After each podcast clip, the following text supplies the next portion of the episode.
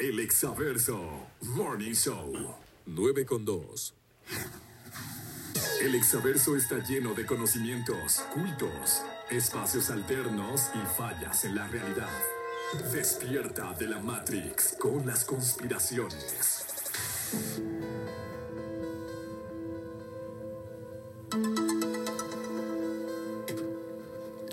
Señores, señores, ya regresamos. Son las nueve con dos minutos. Justamente estamos entrando en esta zona informativa más allá del evidente. Estos son las conspiraciones a cargo de Alma Moronati. ¿Cómo estás, Almita? Buenos días. Hola, Almita, muy buenos días. Hola, chicos. Qué fríos días. sí, sí, sí. A- a- ayer estábamos tan padre con el Eh. solecito, así bien rico. Bonito, rico, No, ¿verdad? Otra vez. Híjole, de veras. Ay, Dios Así no se yo no sé qué decirles porque a mí me encanta el frío. Ah, no es cierto porque trae chamarra. Exacto. No, andaría sin chamarra. Sí, Ay, sí, ahorita sí. me la voy a quitar. Ah, Tengo a mi ver, traje de baño aquí abajo. Como los de RBD, ¿no? sí. Ay, Almita, el día de hoy, ¿qué nos presentas? A ver, ¿qué? Pues qué? hoy traemos un capítulo más de la Sí. abducción, nuestro compañero Phantom Cosmic que nos envía. Y viene más o menos, eh, pues alternado con la cuestión de los implantes que estábamos viendo el lunes, ¿recuerdan? Así que es, estábamos eso es viendo los implantes. Bueno, pues ahorita eh, el caso de esta abducción precisamente va a hablar un poquito acerca de estos chips, estos implantes que eh, pues les ponen a, a los abducidos, pues ya sea para seguirlos, para verificar cómo, cómo conviven, cómo reaccionan, como todo lo que habíamos hablado el lunes. Sí, sí, sí. Así que pues vamos a escuchar este esta novena parte de, Ok. de abducción de Phantom Cosmic. A ver, vamos. Perfecto, vamos a escucharla.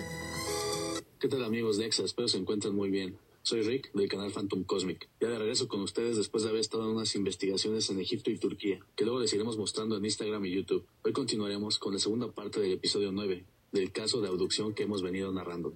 La historia continúa así. Con toda la fuerza que tenía con mi mente, le ordené a los grises que dejaran de tocarme. Fue entonces cuando de alguna manera se detuvieron y me miraron. Sentí como si los hubiera contactado directamente, como si pudiera hablarles a sus mentes. Al igual que el gris alto lo había hecho conmigo antes. Ellos comenzaron a moverse más rápido y tocaron algo en la habitación. La luz de la habitación comenzó a cambiar de color y uno de ellos puso su mano sobre la cabeza del otro. Podía escucharlos hablar como si fueran una sola mente o una sola voz. Dijeron que había accedido a su mente colectiva y que el experimento estaba en peligro y que ahora podía tener acceso a ellos con mi mente y por su seguridad, debido a la ley que estaban violando, detendrían el experimento, pero necesitaban marcarme para futuras visitas e intervenciones. En este punto, el gris más alto se me acercó con ese cable con la luz en el extremo e insertó algo en el cartílago detrás de mi oreja. Les grité en sus mentes que me dejaran ir. Sentí una fuerza dentro de mí que no sabía que tenía y podía sentir todo y acceder a la mente de cada uno de ellos. Comencé a ver que estaba en el espacio, frente a un cúmulo de estrellas, y había una nave espacial gigantesca. Vi a los otros seres que estaban detrás de todo, induciéndolos a hacer los experimentos. Estos seres parecían reptiles. Fue entonces que un sonido extraño en la habitación comenzó a aumentar para perturbar a lo que estaba accediendo en su red mental. En ese momento, la habitación comenzó a moverse. Sentí que cuanto más gritaba dentro de sus mentes, más hacía chica la habitación, como si fuera bajando de nivel, como un pequeño terremoto. No fue hasta que era adolescente que entendí que las intervenciones se llevaban a cabo dentro de un laboratorio en una nave espacial. Y esto porque mi mente accedió a su red de conciencia colectiva. Terminó interfiriendo con la nave mientras llegaban o navegaban y piloteaban desde sus mentes. Rápidamente regresaron a mí, pero en ese momento mis movimientos regresaron y volteé la cabeza. Escuché un eco muy fuerte dentro de mi oído.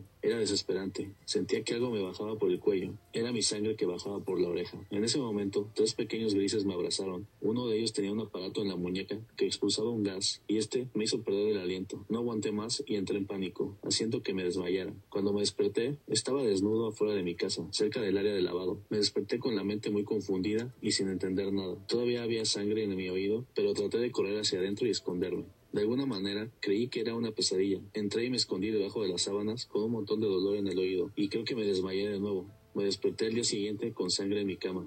Mi mamá vio que tenía una marca rojiza y pensó que tenía una especie de picazón. Trató de atender la herida en casa los primeros días, pero tenía una inflamación.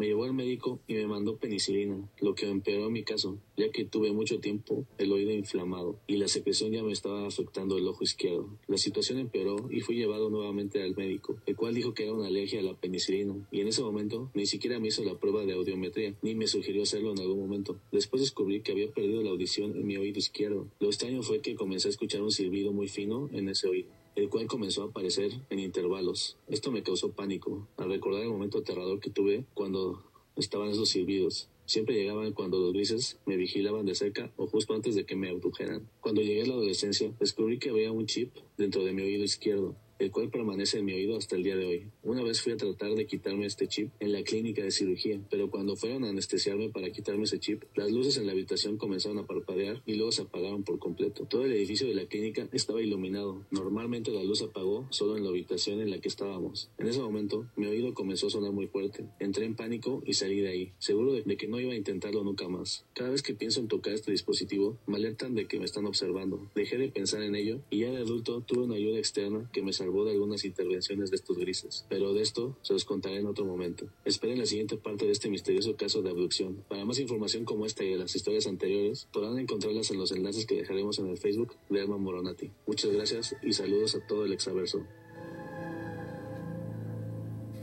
Válgame Dios. Dale. Mira, Almita, ahora sí, por primera vez, creo que conozco un poco sobre el tema que está mencionando este Phantom Cosmic. No es la primera persona que conozco, bueno, que sé de este tema. Yo tenía una relación eh, hace un par de años donde el papá de, de esta chica este, tenía el mismo problema. Tenía lo mismo, tenía un... Y le, y le vino una enfermedad... ¿Igual en el oído? Un el oído. Eh, tenía un este titus. eh, Tinnitus. tinnitus, algo así se llamaba, que escuchaba ruidos, pero luego escuchaba también ya cosas, escuchaba eh, frases que le decían, este, cosas, y no podían operarlo o traía sus aparatos, después se compró aparatos bastante caros para poder este, dejar de escuchar este sonido y estas cosas, ¿no? Fue a estudios y yo les estoy hablando de, de 10 años de estar haciendo ese tratamiento hasta los últimos años donde pudo reducir el ruido, pero él decía que los doctores le comentaban que tenían que tenía como un implante él ya por dentro, o sea que le decían como de, "Oye, de niño no te pusieron un implante o algo así, porque tienes tienes no un chip, pero tienes algo ahí este dentro del oído que no podemos extraerlo." Entonces, él no lo platicaba y pues yo la verdad decía, "Ay, ¿Cómo crees? el señor se hace, nada más no le gusta platicar con la familia y se hace, ¿no?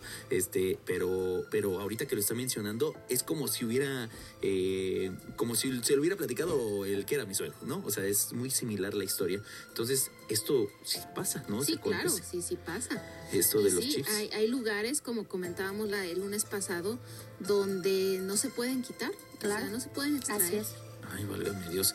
Pues esto y otros, otros eh, sucesos que eh, a lo largo de, la- de mi vida, por corta vida, he conocido a personas que sí tienen cosas en el cerebro que no les pueden extraer, que no les pueden quitar. Exacto. ¿Por qué? Porque están a un 50% y un 50% de probabilidades de, uno, de perder la vida, u otro, de que al momento en el que se los quiten, su cuerpo vaya a reaccionar de diferente forma porque llevan mucho Así tiempo es. viviendo con estas cosas. ¿Sabes que qué? ¿Serán qué chips o qué serán? No sé, ¿no? O Y, sea, y también pienso, ¿no? Cuánta gente allá afuera que de repente tiene algún tipo de dolencia, que dice, oye, ¿sabes qué siento esto? Esto me pasa y de plano no sé qué es. O sea, no sé qué tengo, pero ahí está. Entonces pudiera, digo, de ser derivado de algo así, ¿no? O sea, uno nunca sabe. Sí, es, es nanotecnología, como lo comentábamos el lunes. Válgame. O sea, son chips tan pe- pe- pequeñísimos Sí, sí. este, que pues a veces eh, se llega a detectar, pero ya muy tardío, ¿no?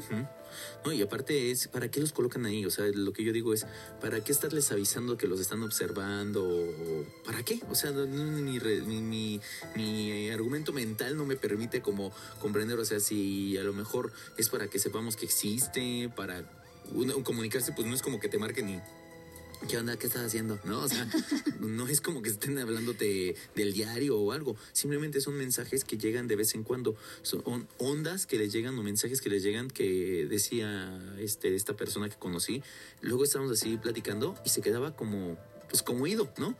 Y decía, es que no escuchan, es que estoy escuchando un ruido. Y luego ella decía, ah, ya, es que no, es que van a traer unas cosas, ¿no? O sea, como que soltaba frases que yo decía, ahora, este señor está loco, ¿no? Pero, pero siempre lo respeté porque lo decía desde una parte muy sincera, o sea, nunca la-. Y después de que vi y que sí, que traía sus aparatos y que todo el asunto, dije, pues a lo mejor sí que empecé a creer un poquito. Y ahorita con esta, con esta anécdota, creo que sí lo pienso. Hay personas que a lo mejor nosotros tiramos de a locos simplemente porque no entendemos lo que Ah, están pues viviendo. exactamente. Hay una, hay una serie, una miniserie que se llama Taken.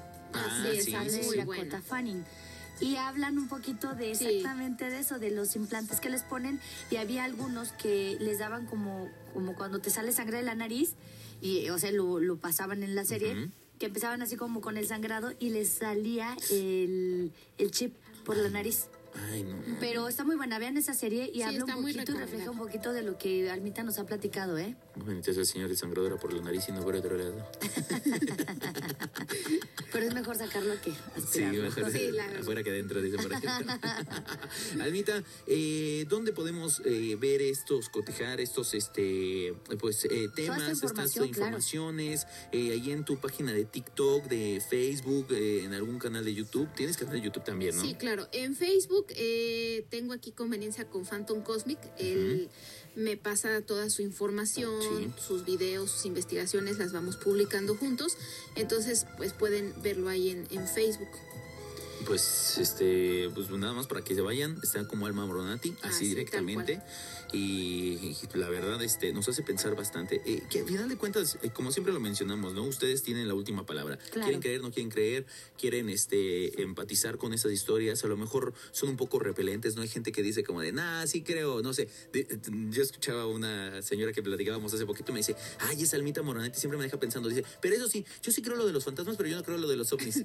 Yo, no, bueno, ¿cómo O puedes sea, creer una o cosa, sea, sí, pero no. Sí, Sí, o sea, hay mucha gente ¿no? y se le respeta, ¿no? Pero hay mucha gente que sí me dice, no, es que eso de los extraterrestres y los ovnis no, pero las brujas y los fantasmas. O sea, las brujas y los nahuales, Yo soy esa. ofas. Yo soy O de mí no van a estar.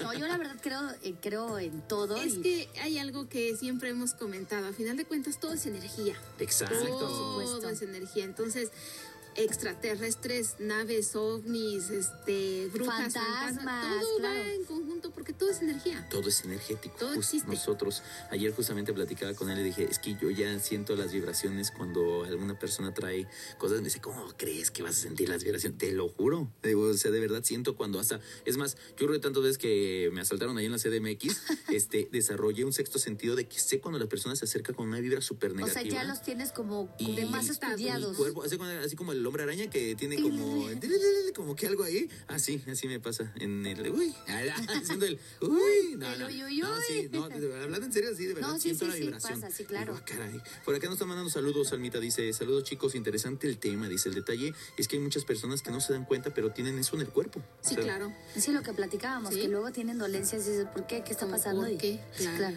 Dicen por acá, ningún show de la capital es como el de ustedes. Saludos. ¿Qué haría yo sin ustedes? Eh, muchas gracias. Ah, no, Gracias. pues, al contrario, muchas gracias. Terminación 7979. Y pues bueno, ahí están llegando más mensajes. Almita Moronati, ¿cómo te pueden seguir como Alma Moronati? En todas las plataformas, En todas las plataformas. Nada más en YouTube eh, no me van a encontrar así, me van a encontrar como se pibe.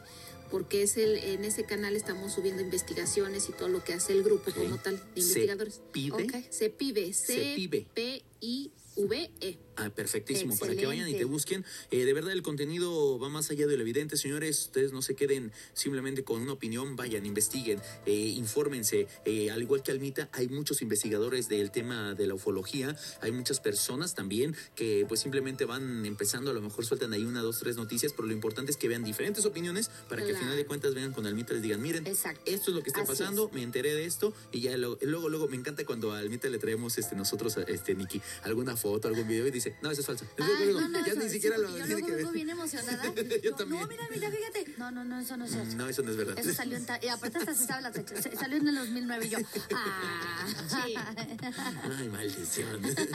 Ay, pero. El mago lo hizo de Lo nuevo. hizo de nuevo. Almita, te agradecemos de No, verdad. gracias a ustedes. Te Gracias. esperamos el viernesito. Claro que sí, aquí andamos. Ay, vámonos directamente Vámonos. a terminar esta sección y vamos a un corte comercial. Ya volvemos, ya lo sabes, en todas partes. Ponte exa.